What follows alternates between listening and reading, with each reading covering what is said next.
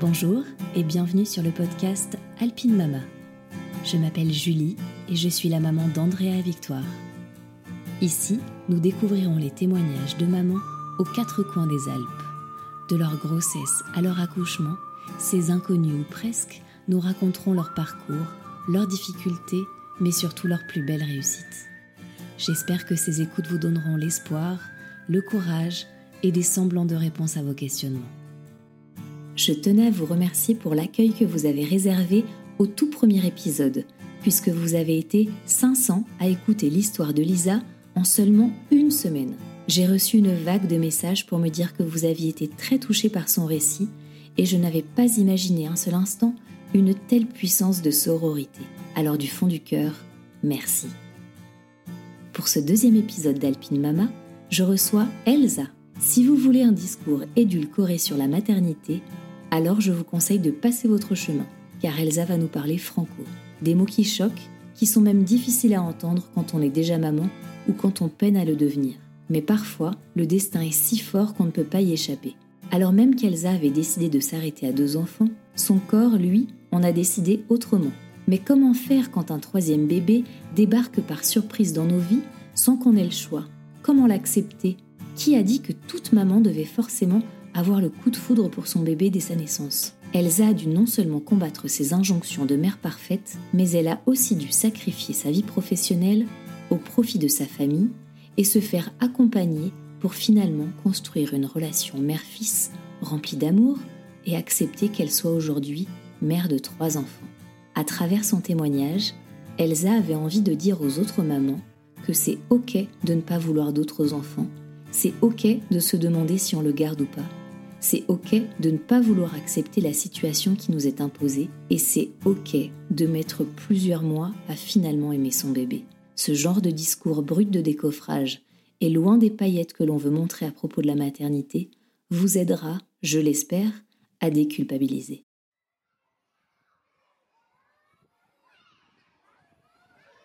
Avant de démarrer, je tiens à remercier Flore et sa boutique Pomme d'Api, située rue du Paquier à Annecy, sous les arcades, qui soutient ce second épisode d'Alpine Mama.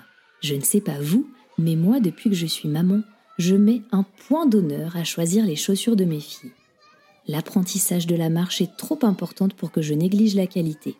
Ce qui m'a amené à me tourner vers Pomme d'Api, le spécialiste de la chaussure pour enfants depuis près de 50 ans. La marque a d'ailleurs reçu le label de l'Union française pour la santé du pied en partenariat avec des podologues français pour le bon développement du pied de l'enfant avec sa gamme Premier Pas. Et puis, franchement, entre vous et moi, ce n'est pas la galère de votre côté pour mesurer le pied de votre enfant sur une feuille A4 en étant sûr qu'il ne recroqueville pas ses orteils ou qu'il se tienne bien droit contre le mur pour finalement commander en ligne une chaussure qui n'ira pas? Trop peu pour moi. C'est pour cela que je préfère faire confiance à un professionnel dont c'est le métier et qui peut me conseiller le modèle le plus adapté aux petits pieds potelés de mes filles. Et ça tombe bien, c'est le cas de Flore. Flore, elle a non seulement le don de mettre les enfants en confiance, vous voyez leur petite tête quand ils repartent avec le sourire jusqu'aux oreilles et un petit ballon gonflé dans l'autre main, mais surtout, elle apporte son œil d'experte en conseillant objectivement les parents. Et moi, c'est ça qui me donne envie de revenir à chaque changement de pointure. Je vous laisse découvrir la boutique Pomme d'Api, car inutile de vous dire que vous trouverez forcément votre bonheur, pour ne pas dire chaussures à votre pied, pour filles et garçons, de bébés à adolescents.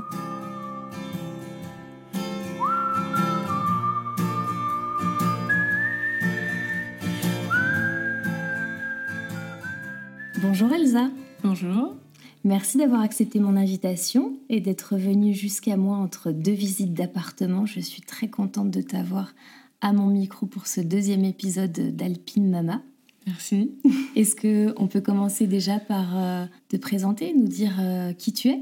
Oui, bien sûr. Je m'appelle euh, Elsa, j'ai 29 ans, 30 ans du coup en 2021. Donc j'habite Gruffy. J'ai trois enfants de 7 ans, 4 ans et 2 ans. Je viens d'avoir 2 ans là. Deux filles, un Deux garçon. filles et un garçon. Qui s'appelle? Léa, Ava et Com. Trop mignon.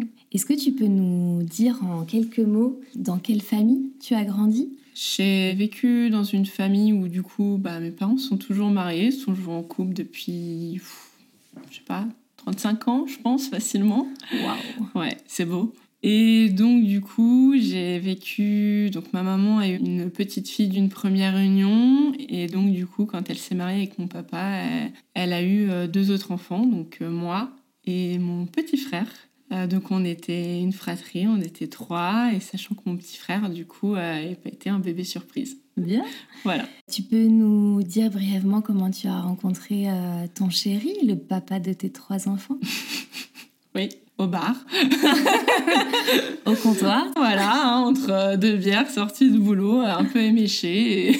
Et, voilà, non, on, s'est connus euh, via des amis en commun euh, qui étaient en couple à l'époque. Et on s'est vu un soir au bar un peu éméché après le boulot. Hein. Et, tu te souviens euh, à quel moment vous avez commencé à peut-être parler de fonder une famille? Ou toi, avais peut-être. Est-ce que tu avais déjà une envie de devenir maman? Tu avais déjà un avis sur le sujet? Pas du tout.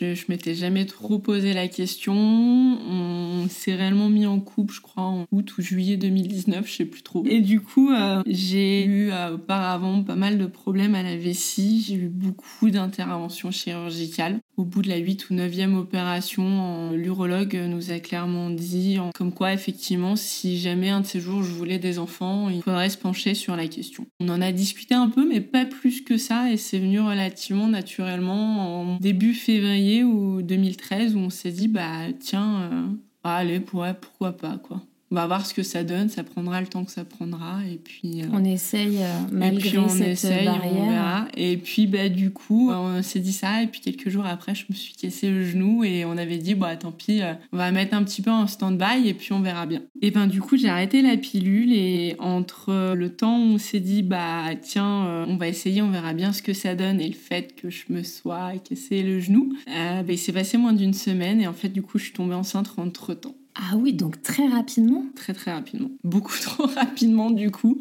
Parce que même si j'étais persuadée que je savais que j'étais enceinte, puisque j'étais dans un état euh, où j'avais pas du tout l'habitude d'être comme ça, de, vomir, d'être fatiguée et tout ce qui allait avec, j'ai ressenti les symptômes vraiment tôt. Très rapidement. Mais du coup, je savais au fond de moi que j'étais enceinte. J'ai fait des tests très très tôt qui étaient négatifs, mais puisque c'était trop tôt. Et dès que le plus, on va dire, s'est enfin affiché, et ben du coup, j'ai pas eu la joie que j'espérais.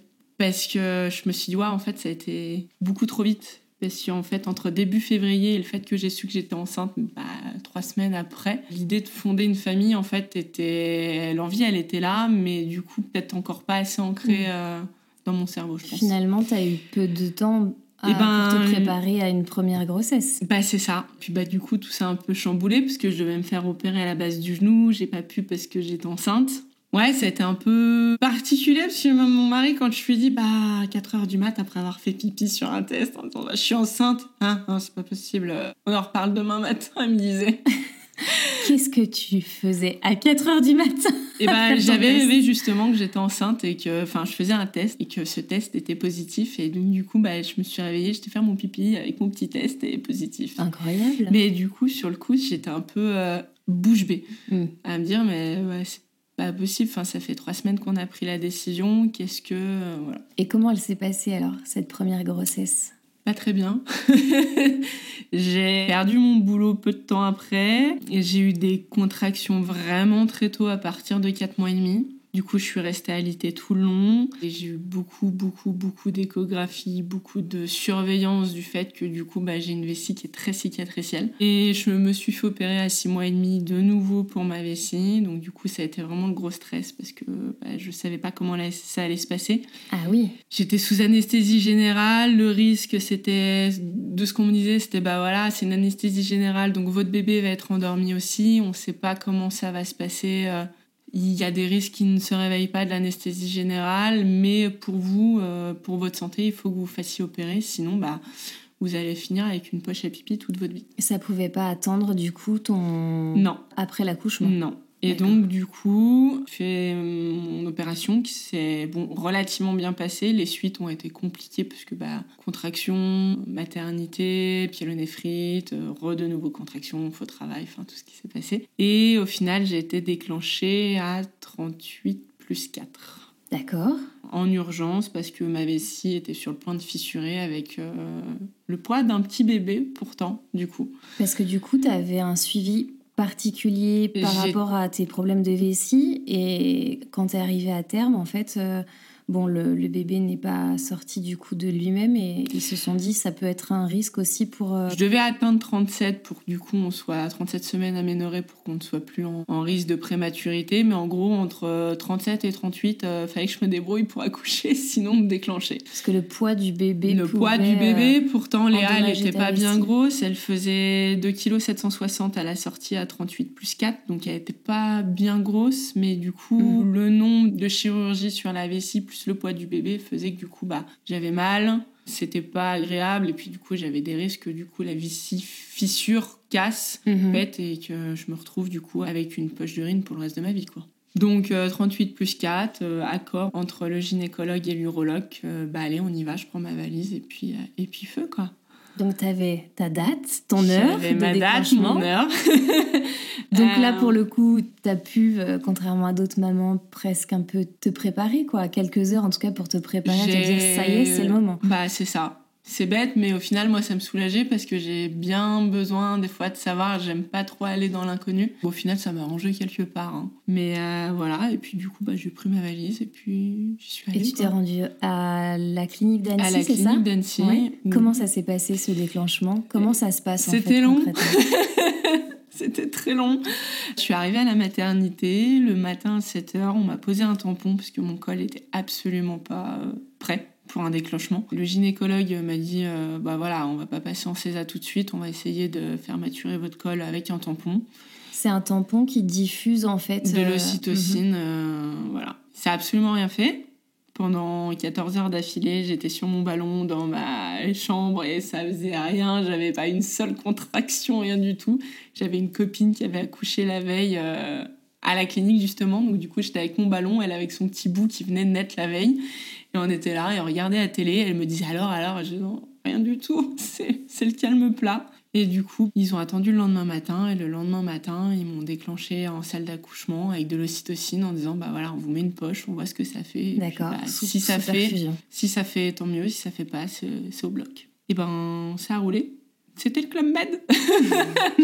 on m'avait dit, vous verrez, c'est horrible, un accouchement déclenché, ça fait super mal. Au final, eh ben, j'ai accouché. C'est ce qu'on euh, entend, en fait, généralement, quand on parle des déclenchements, ça fait un peu peur parce que bah ouais, mais en fait, ça, ça fait mal. Enfin, moi, je sais que la première, euh, je suis ressortie de la, salle d'accouchement, j'ai dit on y retourne quand? Alors, est-ce que tu as eu une péridurale avec cette J'ai eu une péri. Alors, la seule chose qui a été difficile pour cet accouchement, c'est que du coup, bah, j'ai eu énormément de contrôle de col et que j'ai juste demandé la péri, pas parce que j'avais des contractions qui me faisaient mal, pourtant j'en avais du coup avec l'ocytocine. J'ai demandé la péridurale parce qu'en fait je supportais plus qu'on me touche le col et je hurlais de douleur à chaque fois parce que j'avais eu trop de contrôle. T'avais envie qu'on te laisse tranquille. Hein. Ouais, c'est ça. Et puis j'avais l'impression que toute la clinique était passée entre mes jambes, donc du coup... Euh, On met un petit peu de côté quand même. Euh, ah bah il y a, y a plus dignité, c'est pénible. Hein. Il y a plus de dignité, c'est fini. Mais du coup, ça a roulé. Après, j'ai accouché Léa est arrivée. Léa est arrivée. Euh, j'ai eu un petit peu de mal à pousser parce que bah, clairement, j'étais fatiguée. Euh, ça faisait plus de 24 heures ah euh, que le déclenchement avait commencé. J'étais naze, c'était mon premier accouchement. Je savais pas trop comment m'y prendre parce que bah, j'écoutais à moitié ce qu'on me disait en salle d'accouchement. Pas très bien poussé, on m'a aidé avec la ventouse et puis au final ça a roulé. Super. Voilà. Donc, retour à la maison quelques jours après. C'est ça grosse infection au niveau de la poitrine, puisque du coup, euh, avec les médicaments que j'avais pour la vessie à l'époque, je pouvais pas du tout allaiter. Sauf qu'ils ne donnent plus de médicaments pour arrêter la montée de lait. Et ben, chez moi, la montée de lait, c'était les grandes eaux. Et j'ai eu énormément de lait. J'ai fait la bêtise de me bander la poitrine, ce qui était en fait dix fois pire parce que ça a stimulé la montée de lait de dingue. Du coup, j'ai fait un gros engorgement. J'ai fini chez le médecin le lendemain de, ma rentrée à la maison avec plus de 40 de fièvre. Comment tu t'es euh, dépatouillée de cette histoire? Eh ben, le médecin m'a donné des médicaments pour couper la montée de lait. Voilà, il m'a dit de toute façon. T'as tiré ton lait Non, j'ai souffert euh, le martyr euh, pendant quelques jours et ça a fini par se tarir et, voilà. Mais voilà, sinon, bah, rentrer à la maison, c'est tout nouveau pour nous. Hein. Avec bébé Léa? Et bébé Léa qui a été ultra cool. C'est chouette ça. Elle a été ultra cool, elle pleurait, mais vraiment léger que quand elle avait faim. Puis bah, en fait, au bout de trois semaines, elle faisait ses nuits. Elle dormait. C'était vraiment le bébé rêvé euh, par excellence. Le bonheur Ouais, d'avoir un bébé comme ça. C'était le top. C'est chouette. C'est bah, du coup, ça donne envie euh, de remettre le couvert, si je puis dire. C'est ça Alors, comment ça s'est passé, du coup, euh, entre vous pour euh, se dire, allez, c'est parti, on se lance dans un deuxième Et puis surtout, par rapport à tes soucis de santé aussi, est-ce que Ben, le problème se reposait? Le problème s'est reposé, on va dire, plus ou moins, parce qu'il s'avère qu'entre-temps, l'urologue m'avait dit, écoutez, madame, c'est qui tout double? Soit ça va être pire après votre grossesse, soit vous allez être tranquille. C'est une maladie qui est encore très peu connue et qui, du coup, euh, ils n'avaient pas assez de recul en ce qui concerne l'accouchement et donc, du coup, ce qu'on appelle la cystite interstitielle chronique. Et ben, ils ne savaient pas, justement, nous dire si ça allait être pire, si ça allait être mieux. Et au final, ben, j'ai bien fait de faire des enfants parce que j'ai plus de problème depuis. Ah oui? Je suis tranquille. Super. Je ne me suis pas. mieux. La dernière opération date de quand j'étais enceinte de Léa. Donc Léa qui a maintenant euh, plus de 7 ans. Elle a 7 ans et demi, donc ça fait 7 ans que je me suis pas fait. Mais quel est le lien entre des grossesses et les problèmes que tu as pu rencontrer Bah, euh, pour ta vessie? Ils savent pas. La maladie est tellement peu connue que du coup, euh, il y a très peu d'études sur le sujet, très peu de recul. Et l'urologue m'avait dit c'est qui tout double. Il me dit on sait pas ce qui, ce qui va se passer, soit vous êtes tranquille, sinon ça va être pire, vous verrez bien. Et Donc en fait, au final, bah, ça roule. Bah, l'urologue était très sympa, mais ça fait 7 ans que je l'ai pas vu du coup. Et tu t'en portes très bien. Je m'en porte très bien, il est très sympa, mais non. et euh, Après Léa, du coup, euh, Et puis, bah, est après, arrivée cette euh, envie d'un deuxième bébé Vous en aviez parlé? Alors, on en avait parlé. Un coup, il était d'accord. Un coup, j'étais pas d'accord. Et puis, en fait, un soir, devant la télé, on s'est dit Bon, on fait le deuxième ou pas là? Et puis, on dit Bah, allez, vas-y. Au bout de combien de temps? De discussion. Par rapport à la naissance de Léa Léa, elle avait, elle allait avoir deux ans. C'était aussi simple de retomber enceinte que la première fois Je suis tombée enceinte de Ava euh, une semaine après. Incroyable Et du coup, je me suis fait poser un stérilet que j'ai perdu. Et donc, du coup, après, euh, je laissais la pilule euh, vu que je savais qu'on allait éventuellement faire un deuxième. Mais du coup, entre-temps, j'avais posé un stérilet pour Léa que j'ai perdu dans ma salle de bain. Voilà, Ça peut arriver, apparemment. ça peut arriver.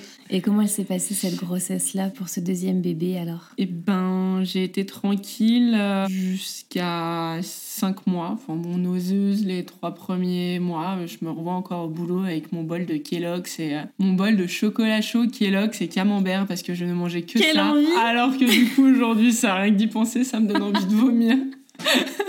Et, Je crois que je euh, vais faire une petite catégorie sur toutes Mais les envies horrible euh, de femmes enceintes. C'est horrible. Et ça s'est très bien passé jusqu'à mon rendez-vous chez la sage-femme à 5 mois où quand elle a vérifié le col, elle m'a dit mais madame, je vous arrête tout de suite. À l'époque, euh, je faisais la bâme de Silingil Grand Bornand tous les jours et je me suis pas rendu compte mais en fait, j'avais énormément de contractions que je sentais pas forcément et en fait, j'avais le col qui était ouvert à plus de 2 et à 10 mm. Ah oui Et du coup, euh, bah, j'ai pas eu le choix. Je suis restée alitée jusqu'à la fin. Mais tu as été hospitalisée quelques jours et J'ai été hospitalisée un petit peu plus d'une semaine et du coup après je suis rentrée à la maison avec monitoring euh, trois fois par semaine, contrôle de col une fois par semaine, échographie tous les 15 jours euh, pour voir où en était mon col. Ouais, donc tu avais quand Voilà. même un suivi ouais, J'avais un suivi qui était très rapproché, très régulier. Je voyais le gynéco euh, une à deux fois par mois. J'avais la sage-femme qui venait plusieurs fois par semaine à la maison. Voilà, de toute façon, j'avais pas le choix, c'était comme ça. Euh, Je me suis débrouillée à l'époque pour Léa. J'avais une nounou qui était géniale, qui venait me la chercher à la maison, qui me la ramenait le soir. Ah, super sympa. Elle était euh, franchement géniale. Et puis bah, j'ai accouché d'Ava. J'ai été déclenchée aussi du coup à 37 plus 2. D'accord. Toujours dans ce même protocole Toujours par rapport dans ce à même ta protocole par rapport à la vessie, parce que même si ça allait mieux, bah, du fait des précédentes euh, opérations et du fait que la vessie avait un peu morflé, on va dire, pour Léa, le gynéco qui m'avait suivi pour Léa m'avait suivi pour Ava.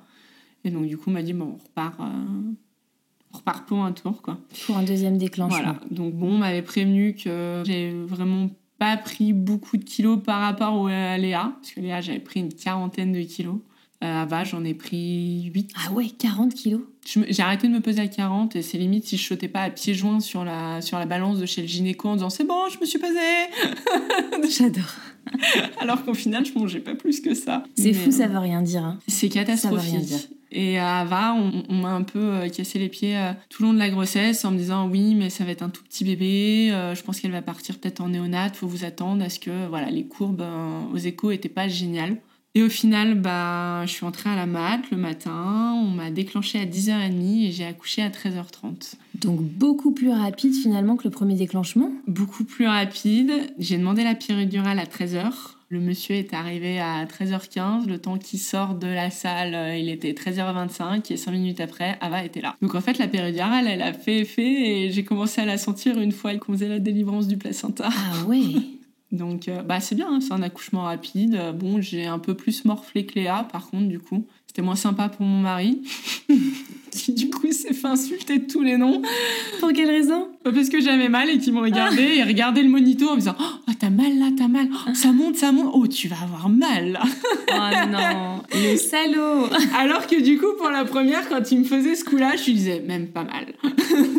du coup, euh, Et bébé Ava est né. bébé Ava est né et bébé Ava est né à 3 kg 210. Moins de temps de terme, on va dire, que Léa et beaucoup plus grosse. Au final, il y avait 500 grammes d'écart. euh, alors qu'on m'avait dit, vous allez voir, elle va être toute petite, euh, elle va peut-être sûrement finir en néonate, elle va être compliquée.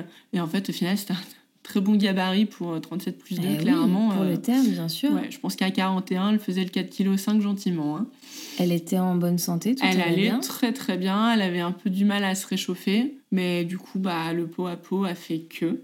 Retour en, en chambre très bien passé. Alors, euh, Ava, je m'en souviendrai tout le temps parce qu'en fait, euh, bon, alors, c'est pas le souvenir le plus joyeux du monde, mais euh, j'ai accouché en fait euh, le jour où il y a eu les attentats de Nice. Donc du coup, je me revois et ça c'est un souvenir que bon, c'est pas un beau souvenir, mais du coup c'est un souvenir que j'aurai à jamais où je me revois du coup avec les sages-femmes à 1h du mat devant la télé en train d'essayer d'allaiter Ava parce que du coup je n'avais plus de médicaments pour la vessie. J'avais Mhm. tout arrêté parce que ça roulait. Et en train d'essayer. d'allaiter Et j'avais envie d'essayer d'allaiter parce que bah, quand j'ai vu comment ça s'était passé pour la première, putain, t'as toujours ce truc de se dire j'ai envie, j'ai pas essayé, j'aimerais bien voir ce que ça fait. Donc du coup, je me suis dit bah tiens, on va tenter, puis on verra bien ce que ça donne. Bon, je n'ai pas très bien été accompagnée. Qu'est-ce que tu aurais aimé euh, avoir Plus d'accompagnement, plus de conseils Beaucoup plus d'accompagnement, de conseils, parce que bon, c'est bien, au cours d'accouchement, on te dit bah faut prendre le bébé, faut le mettre comme ça, mais au final, entre les exercices et la réalité, bah il y a une différence qui est énorme. Et du coup, bah, ça a été un peu compliqué. J'ai, on va dire, lâché l'affaire au bout d'un mois et demi, sachant qu'Ava, elle se fatiguait très vite parce que c'était un bébé qui était jeune quand même. Elle n'était pas née à terme, donc elle fatiguait très très vite. Mhm. Donc en fait, pendant un mois et demi, j'ai tiré mon lait et puis je suis donnée au bibi après. D'accord, Donc j'ai tenu un mois et demi, c'est toujours mieux que rien. bien sûr, ce qui est super. Et puis, euh, puis voilà, puis là, ça laissait des souvenirs marrants avec mon mari où des fois il se réveillait à 3h du matin parce qu'il entendait bou, bou, bou, bou de la. Avec cette fameuse avec machine cette euh, fameuse machine, le torture électrique là. à double pompage Ah qu'on adore, oui, qu'on va disait, en pharmacie. ouais. Je crois que pour beaucoup de femmes, malheureusement, passe par, euh, pour celles qui passent par le tirage de lait, Ouais. euh, on se retrouve dans des situations quand même un peu rocambolesques Ouais, avec mais cette après, en soi, c'est pas un mauvais souvenir. Je le regrette pas, moins de là. Bon, même euh, si c'était à refaire, du coup, je pense que je pousserais un peu plus. Histoire de me dire, bon, fais un peu plus d'efforts, c'est pour le bien, et au final, tu le regrettes après parce que, tu vois, si j'avais su, j'aurais peut-être poussé un petit peu plus le truc. euh. Ouais, c'est toujours délicat parce que sur le moment, on a aussi la fatigue qui s'accumule, C'est ça. euh, la descente de- d'hormones aussi qui nous Qui mettent dans un état ouais. aussi pas évident. Tout à Ce fait. petit bébé aussi qui nous demande beaucoup, beaucoup d'attention et pour qui on est constamment en éveil. Donc, c'est pas, pas évident. Ouais. On a la théorie d'un côté, ce qu'on aimerait faire et la pratique de l'autre. hein, C'est ça. Donc, retour à la maison. Retour à la Vous maison. êtes tous les quatre. On est tous les quatre. Alors, on a quelques inquiétudes en ce qui concerne Ava. Parce que quand elle est née, elle avait euh, directement en fait une petite tache au niveau du front. Et au fil des heures et des jours, on a vu que cette tache, elle grossissait, grandissait et elle devenait de plus en plus rouge. On a vu notre médecin traitant assez rapidement, au bout d'une dizaine de jours, parce qu'on commençait vraiment à arriver sur une tache qui était très prononcée D'accord. et qui commençait énormément à s'étendre. C'est un hémangiome, mais pas très bien placé. C'est pas une tâche de naissance. C'est pas une tâche de naissance, parce qu'aujourd'hui, tu la verrais, elle a 4 ans et demi. euh, Il y a encore, mais il n'y a plus grand-chose. Et ce chirurgien, qu'est-ce qu'il Et vous ce a dit chirurgien, qui est à l'hôpital d'Annecy, très sympathique d'ailleurs, nous a clairement dit qu'à l'allure où ça allait, il allait avoir une problématique. C'est qu'aujourd'hui, il était placé un petit peu au-dessus de son sourcil, au niveau du front, et qu'à l'allure où ça allait, en fait, et vu la proportion que ça prenait, ça pouvait descendre sur l'œil. Que du coup, si ça descendait sur l'œil, elle pouvait perdre la vue en fait euh, au niveau d'un œil. Ah oui, carrément. Voilà, on est rentré, on va dire, dans un protocole un petit peu plus poussé. Tout un peu les problèmes se sont enchaînés et c'est pas l'aspect rêvé de la première année de ton enfant. Et tu dis, ouais, bah le premier c'était bien, par contre le deuxième c'est bon, euh, on va s'arrêter là en fait. On a tellement galéré pendant la première année du coup entre le traitement, la cardio euh, et euh, bah, la bronchio, les bronchios qui revenaient à longueur de temps. Quand tu regardes ta gamine les lèvres mais bleues de chez bleu parce que du coup en fait euh, peu d'oxygène, c'est voilà, c'est flippant. Et comment elle va cette petite Ava aujourd'hui? Et où en est sa petite tâche? Bah, Elle va très bien, c'est une vraie filousse. Aujourd'hui elle le vit très bien parce que on devine vraiment une petite trace euh, rosée mais il y a presque plus rien. Et vaut mieux pour elle parce qu'aujourd'hui les gens sont tellement compliqué. Enfin voilà, c'est pas, pas simple d'avoir la petite différence qui fait que du coup les gens te font des réflexions tout le temps. Ou... Ouais, les enfants entre eux sont pas toujours. Et les enfants euh, entre eux sont pas toujours euh, très cool. Ça sort tout seul sans filtre. Bah c'est euh, ça. Donc mais aujourd'hui ça roule. Cette tâche on la voit presque plus. Puis de toute façon elle, elle a des cheveux de vent à longueur de temps. Et alors qu'est-ce qui s'est passé? Depuis Léa, depuis Ava, pour qu'on en arrive à ce troisième petit euh, bébé.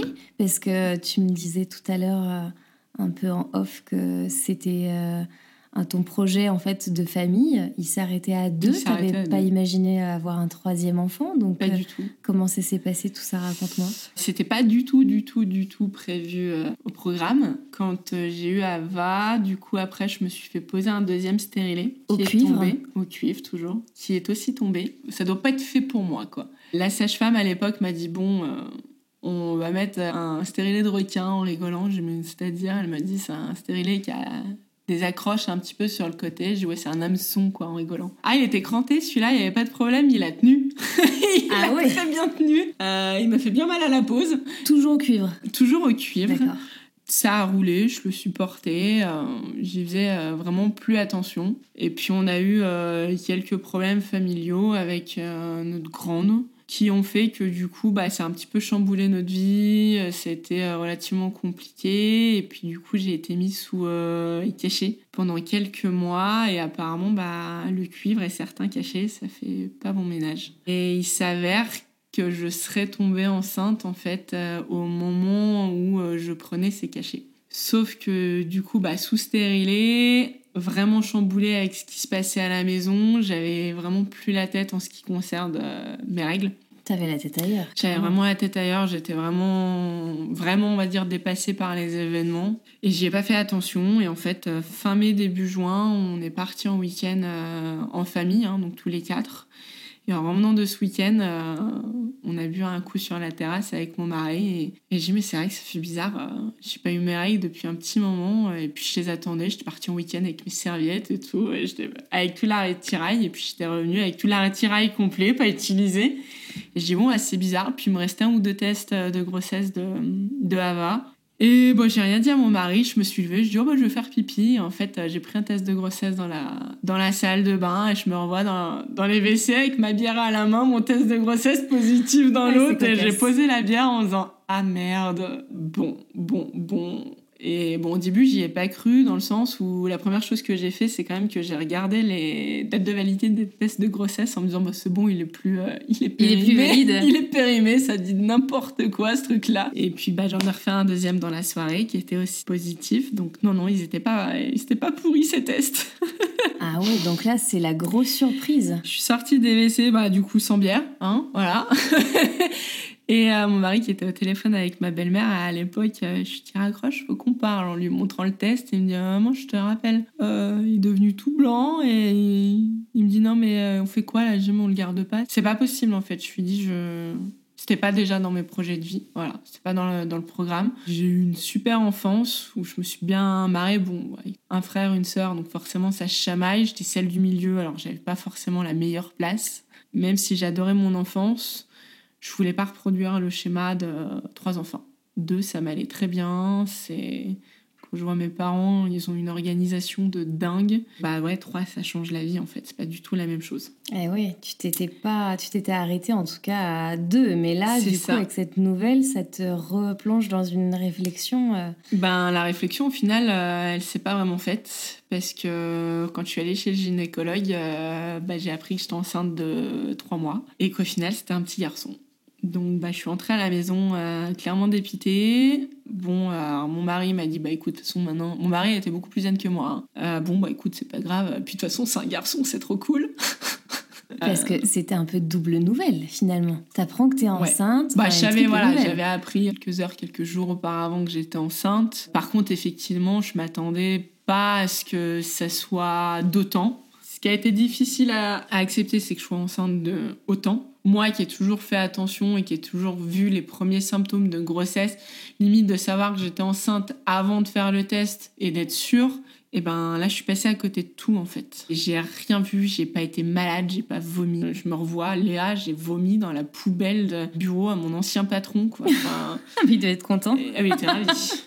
Mais euh, et là j'ai rien vu venir. oui parce que ton esprit était occupé ailleurs, occupé à autre euh, chose. T'étais pas dedans, ouais. J'avais des problèmes familiaux, euh, je, je venais de monter ma boîte, voilà. L'idée, elle était absolument pas de gérer un troisième bébé. J'en voulais pas. Il était hors de question. Et la grossesse, du coup, c'est pas très bien passé. Vous vous dites à un moment donné. Euh, de toute façon, il n'y a pas de choix. Qu'est-ce qu'on fait et on y, va, pas de choix. Il n'y a pas de choix, de toute façon aussi, à part partir en Espagne, mais euh, clairement, avec deux enfants, quand tu rentres à la maison, que tu as ton échographie, euh, que tu as deux bras, deux jambes, une tête, et que tu as un bout de zizi, tu te dis, bah, je peux pas. Même si j'en voulais pas, je pouvais pas avoir le cran de, faire partir un bébé qui ressemblait à un bébé. Je serais à 3, 4, 5 semaines à Ménoré, euh, clairement, j'aurais eu beaucoup moins de remords. Après, voilà, c'est le jeu, c'est comme ça, c'est que ça devait c'est que ça devait se passer comme ça dans ma vie. Et cette troisième grossesse se passe euh, pas bien non plus. Euh, doublement pas bien parce que j'ai pas voulu entendre parler de ce bébé jusqu'après naissance et que bah rebelote, alité, colle à 8, j'étais quoi, à 23 semaines 8 mm à 23 semaines. Très tôt, Je suis arrivée à la mat, euh, je suis arrivée chez mon gynéco en urgence dans la salle d'attente, euh, pliée en deux parce que j'avais des contractions de malade. Je sortais d'une visite d'une maison, euh, je tenais plus.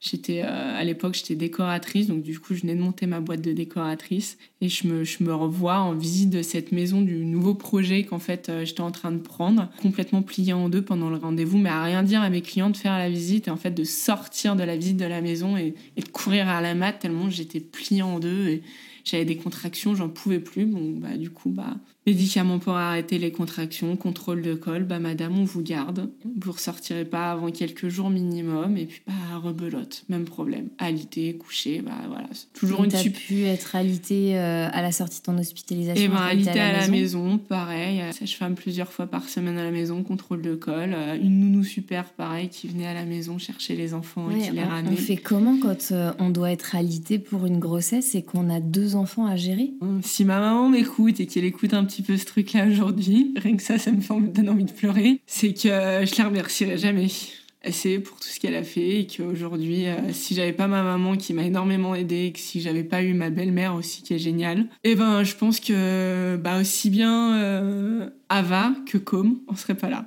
T'as les larmes aux yeux aussi Les mamans, elles sont, ah, elles, sont elles sont là pour nous épauler et quand elles prennent cette place importante. Il n'y a que elles, en fait, qui peuvent prendre cette place importante quand on a besoin, quand on met au monde. Et heureusement qu'elles ont été là toutes les deux, hein, parce que je pense que sinon, euh, j'en serais jamais là où j'en suis aujourd'hui euh, si elles n'étaient pas là, hein, clairement. Encore plus maintenant avec trois enfants. Hein. c'est clair, merci les grands-mères. Ouais, c'est ça.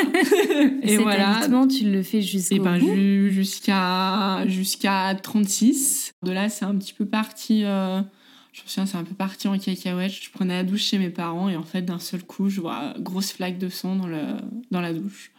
Et j'ai mais qu'est-ce qui se passe? Donc j'étais toujours, on m'avait dit, voilà, vous pouvez tranquillement vous lever, vous allez atteindre les 36. Euh, bébé a un bon poids, donc ça devrait rouler. Mais euh, voilà, allez-y tranquillement jusqu'à jusqu'à ce qu'on vous déclenche. Et j'étais sous la douche et là, j'appelle ma mère en hurlant, il y a du sang partout dans la douche.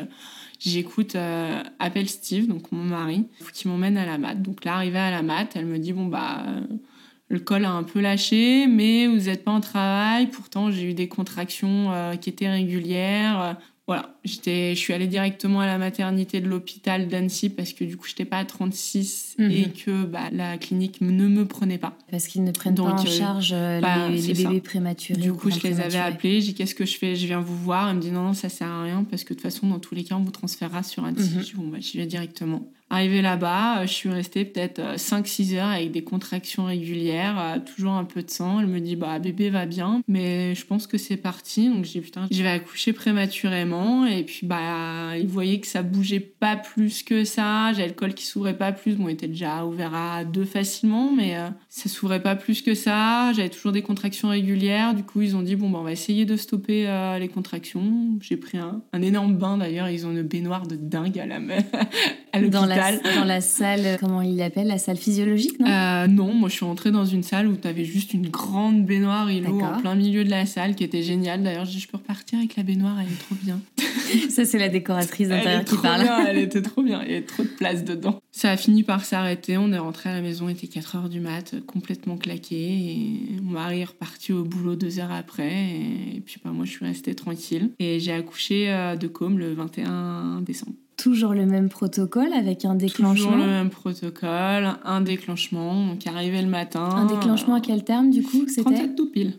Alors du coup, euh, mon gynéco qui m'avait dit, bah, venez le vendredi matin avec vos affaires, et puis voilà, et je suis arrivée là-bas, il m'a dit, ouais, non, en fait, on va peut-être attendre un peu, euh, venez le 24, je dis, mais on est le 24 décembre, euh. Si vous croyez réellement que je vais passer Noël à la maternité, alors que j'ai deux enfants à la maison, je dis, je suis là, mon mari a pris sa journée, j'ai fait garder mes enfants, dis, donc maintenant, je suis là, vous vous débrouillez, en fait. sinon, je me barre à l'hôpital, en fait. Je vais voir mon urologue. Du coup, bon, il est un peu, il a bougonné, il était pas content, il m'a dit, bon, ah, c'est bon, on y va. Et puis bah, il m'a mis en salle d'accouchement à pareil 10h et 14h30 j'avais accouché. Le déclenchement, il s'est fait de la même façon? Pareil, poche d'ocytocine posée. Euh, T'es pas passé par euh, la case tampon cette fois? Plus jamais. D'accord. tu l'as fait que pour le premier, d'accord. J'ai fait que pour le premier. Je me revois sage-femme qui sort qui dit bah, bah, on est à 7 et puis 5 minutes après je dis à mon mari appuie sur le bouton, appuie sur le bouton, appuie sur le bouton, il est là, il est là.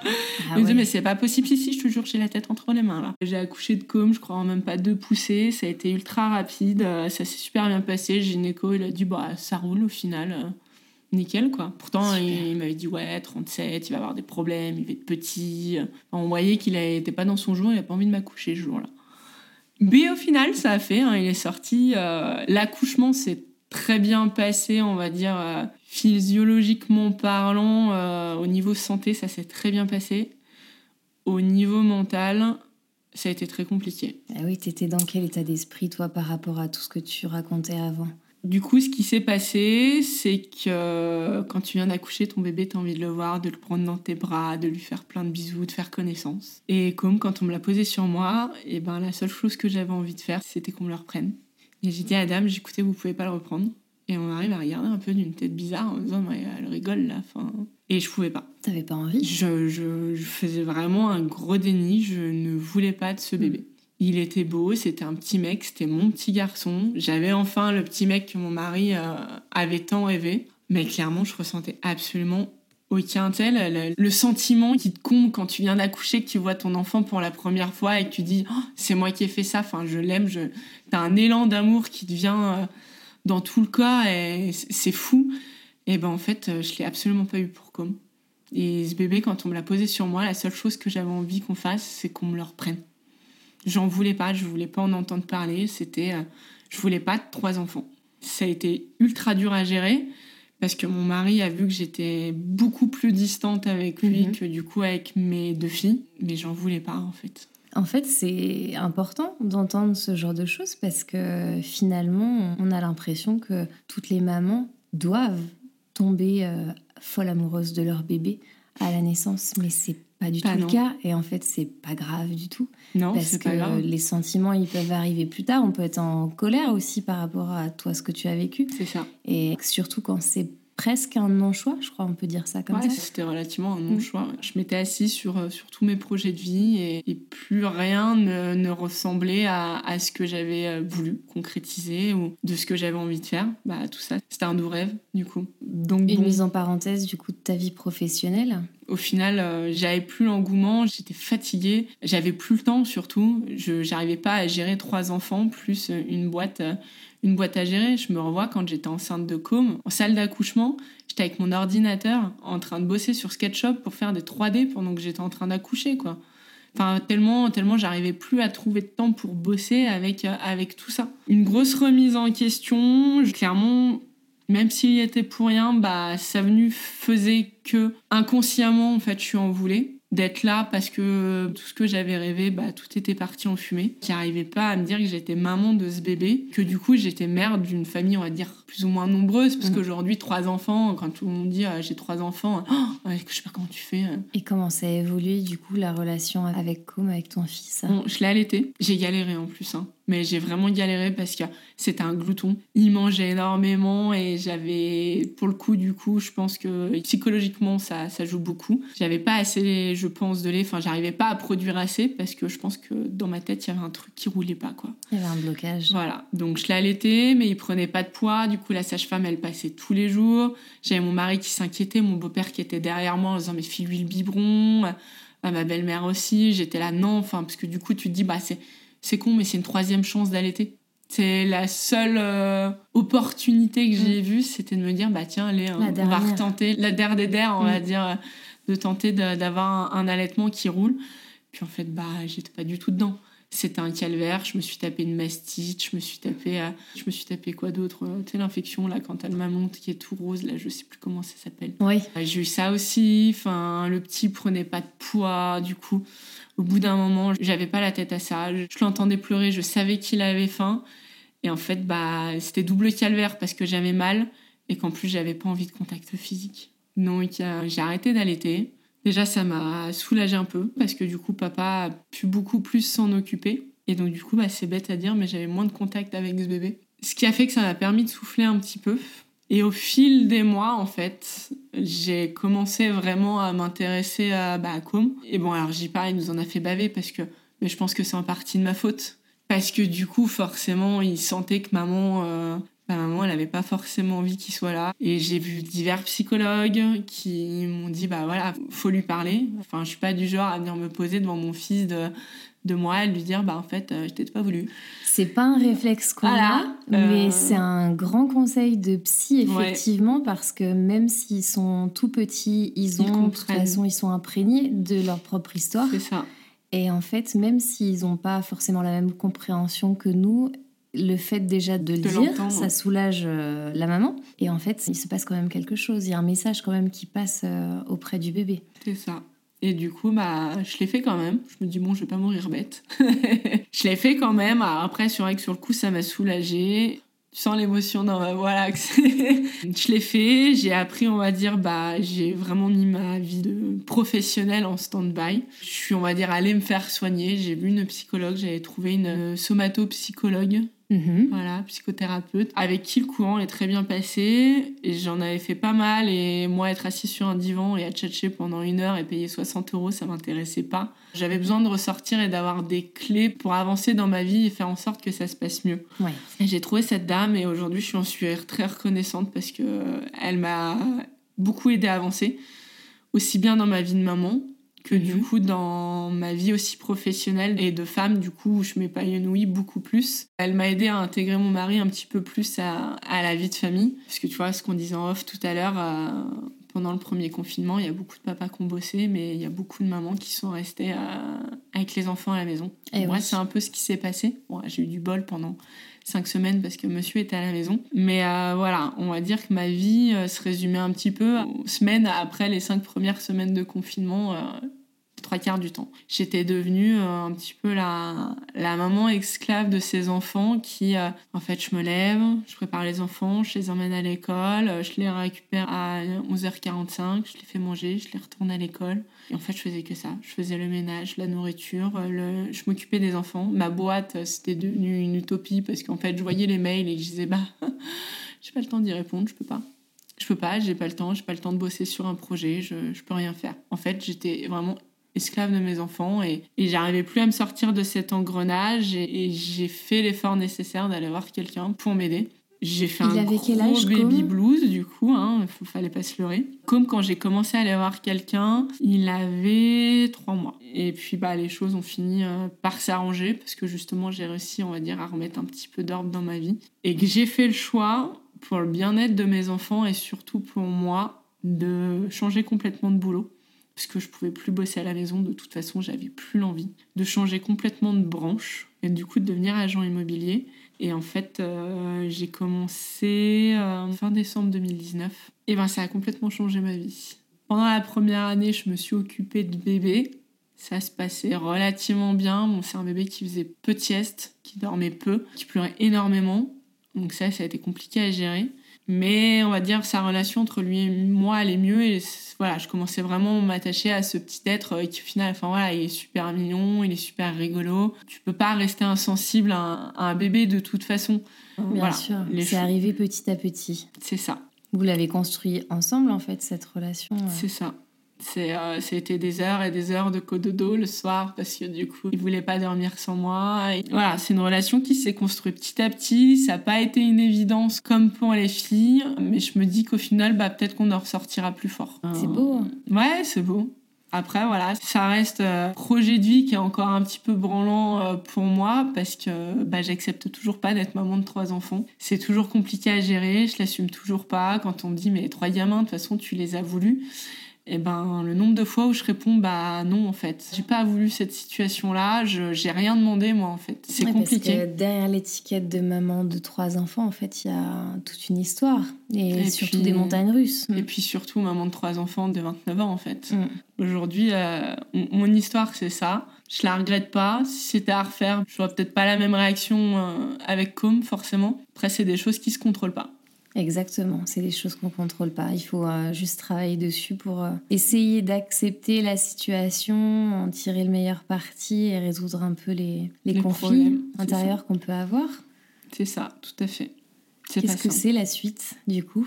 J'ai pris la décision de me faire ligaturer les trompes à 29 ans. Alors, je te cache pas que j'ai clairement eu du mal à trouver un professionnel qui veuille bien accepter de, m'opérer. Ce docteur, hein, qui, est à l'hôpital d'Annecy, du coup, m'a dit euh, Vous serez la personne la plus jeune que j'opère. Ils m'ont laissé, normalement, c'est 4 mois de réflexion. D'accord. J'en ai eu 9. Ils m'ont dit Ce qu'on va faire, on va essayer euh, un stérilet aux hormones, donc le Mirella. Ils m'ont demandé, euh, il m'a dit, le, deal, c'est 9 mois de délai. De réflexion. De réflexion. Et euh, essayez le stérilet Mirella, parce que vous verrez, ça se trouve, euh, ça va changer votre vie. Et je suis bah ouais, mais en fait, j'en ai perdu trois, parce qu'après comme j'en ai refait reposer un quand même. J'ai perdu aussi. Et en fait, il s'avère que après examen, j'ai une grosse béance de colle, qu'ils ont, ils ont jamais réellement trop fait attention à ça. Ce qui fait que j'ai eu des grossesses catastrophiques, en gros, dû à ça et que je ne peux pas garder un stérilet parce qu'ils finissent tous euh, soit sur mon meuble de salle de bain, euh, soit par terre.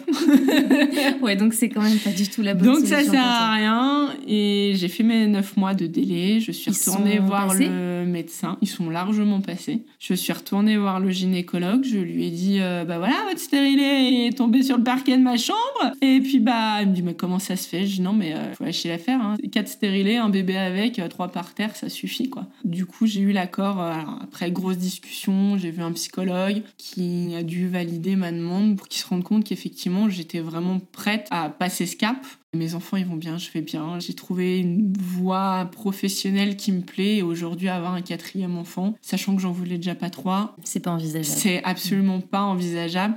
Et même si j'aime comme et qu'au final tout se termine, on va dire, plus ou moins bien, aujourd'hui, il y aura un quatrième bébé. Ben, même s'il faut aller en Espagne, j'irai en Espagne me faire avorter, même si je dois être à 15 semaines. Parce que euh, c'est peut-être des mots qui sont difficiles à entendre. Faire des enfants, c'est bien.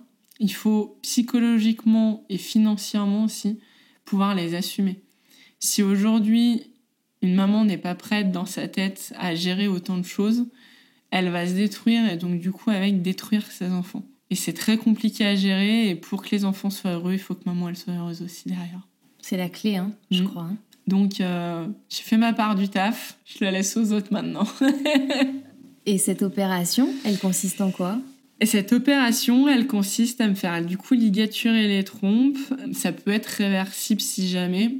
Après pas bon vouloir de, de, chacune. Mais aujourd'hui, je suis tombée enceinte sous stérilée, j'ai eu des pilules euh, compliquées à adapter. Je fais le choix de me faire ligaturer les trompes parce que je veux plus d'enfants et qu'au final, on est, on va dire, sur une contraception plus ou moins naturelle du coup, même si ça passe par la case euh, chirurgie. Et quand est-ce que tu l'as programmée, du coup, cette opération? Alors, elle devait être faite le 2 novembre.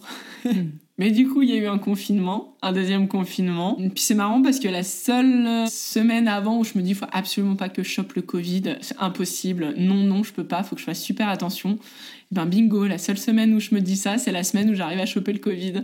Donc dans tous les cas, ça aurait été doublement impossible. J'ai eu le Covid et en plus de ça, de toute façon, toutes les opérations avaient été annulées à, l'hôpital. Donc j'attends comme le Messie la petite lettre ou le petit appel euh, du service gynécologie en disant ah, c'est bon, on vous opère tel jour, telle date. Puisqu'aujourd'hui, je suis toujours sous pilule. D'accord.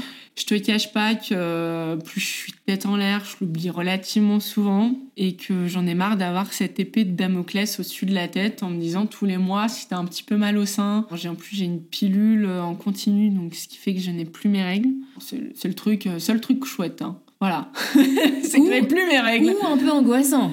Mais du coup, un peu angoissant parce que du fait que t'es pas tes règles et que t'es mal au sein, ou t'as trois boutons, que t'as des auréoles un petit peu sur ta poitrine, t'as toujours ce stress au fond de toi de te dire non mais enfin c'est pas possible j'en veux pas je, euh, j'espère que je suis pas enceinte et tout ce qui va avec. Et je pense que ça me déchargerait vraiment d'une hantise d'une angoisse qui peut être éventuellement là tout le temps en disant bah on va parler franchement au moindre rapport que tu peux avoir et ben ça peut te laisser une chance en plus de tomber enceinte.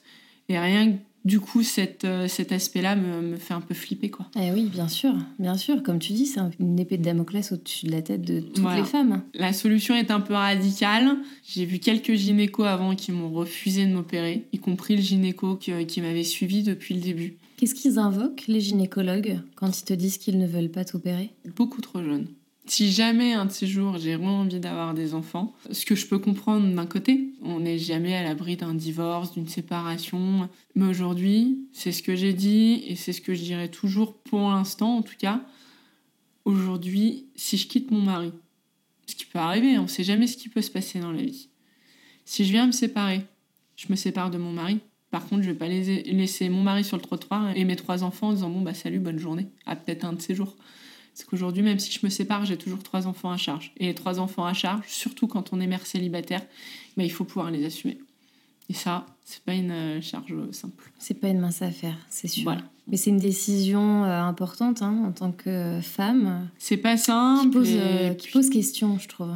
Puis mm. tu te poses quand même énormément de questions. Je dis pas, j'ai quand même beaucoup réfléchi. Il y a quand même deux, trois fois où j'ai eu des doutes en disant est-ce que je le fais, est-ce que je le fais pas? Mais au finalité, la réponse et la réflexion, elle est la même. Des fois, quand j'y repense, je me dis Elsa, regarde-toi dans quel état tu t'es mis pendant et après la naissance de Com. Dans quel état tu t'es retrouvé? Est-ce que tu as envie de reproduire en fait la même chose, voire même décupler? Parce que du coup, tu as plus d'enfants à gérer avant est-ce que tu as envie de te retrouver encore dans la même situation, dans une situation qui a été très compliquée à gérer psychologiquement pour toi? Et non, j'ai pas envie de revivre ce que j'ai vécu. Et au final, je veux être tranquille. Je veux être tranquille, j'ai plus envie de me dire tous les mois, ça se trouve, je suis enceinte, je le sais pas j'arrête les frais. ah oui, c'est vraiment un questionnement qui t'est propre, hein, qui est très intime du coup. Euh, c'est ça. Qui permet pas euh, d'ouvrir euh, un quelconque jugement d'ailleurs de, l'extérieur, parce que c'est quand même une décision qui importe sur ta vie, sur ton corps aussi. Donc, oui, mais c'est compliqué parce que t'as entre les professionnels qui disent oui, mais peut-être que vous en voudrez un. Oui, mais qui es-tu? Me connais-tu assez pour dire si oui ou non je veux encore un enfant? Est-ce que tu es à ma place? Est-ce que c'est toi qui décides à ma place? Non, aujourd'hui c'est mon corps. C'est moi qui prends la décision. Si dans 15 ans je le regrette, et eh ben dans 15 ans je le regretterai. Je pourrais m'en prendre qu'à moi-même. Aujourd'hui, la décision, elle est là, c'est mûrement réfléchi. Ça fait deux ans que j'y pense, bah, depuis que comme il est né en fait. Ça fait deux ans que j'y pense. La décision reste la même depuis deux ans. On est d'accord avec mon mari, mais mon mari me dit mais le jour où on se sépare, j'ai trois enfants, je ne revoudrais plus jamais d'enfants. Enfin, euh, faut les élever derrière mm. et c'est compliqué. On les a toute la vie. On les a toute la vie. Puis oui, il faut assumer le fait d'être maman aussi. Et c'est un autre sujet. Il faut assumer d'être maman, il faut assumer ses enfants et assumer tous les petits euh, soucis qu'on peut avoir effectivement euh, à côté de nos vies de maman, de nos vies de femme, de nos vies professionnelles, et tout ça. Il y a beaucoup de choses qu'il faut prendre en compte, mais si vraiment l'envie, elle est là, je crois que j'ai dû faire 5 gynécos avant de trouver le gynéco qui me dise ok. Hein. Mais si l'envie elle est là, je vois pas pourquoi on nous interdirait de faire un choix sur notre propre corps. Les autres, ils n'ont pas à décider pour nous. Merci beaucoup Elsa. De rien, avec grand plaisir. Merci à toi de nous avoir lu une page intime de ta vie. Nous te souhaitons un bonheur infini avec ta famille et un vrai épanouissement dans ta vie de femme. Merci à vous pour votre écoute. Si vous avez aimé, remplissez les 5 étoiles et n'hésitez pas à souffler le podcast à votre copine, sœur, collègue, cousine. Suivez-moi également sur Instagram at Podcast.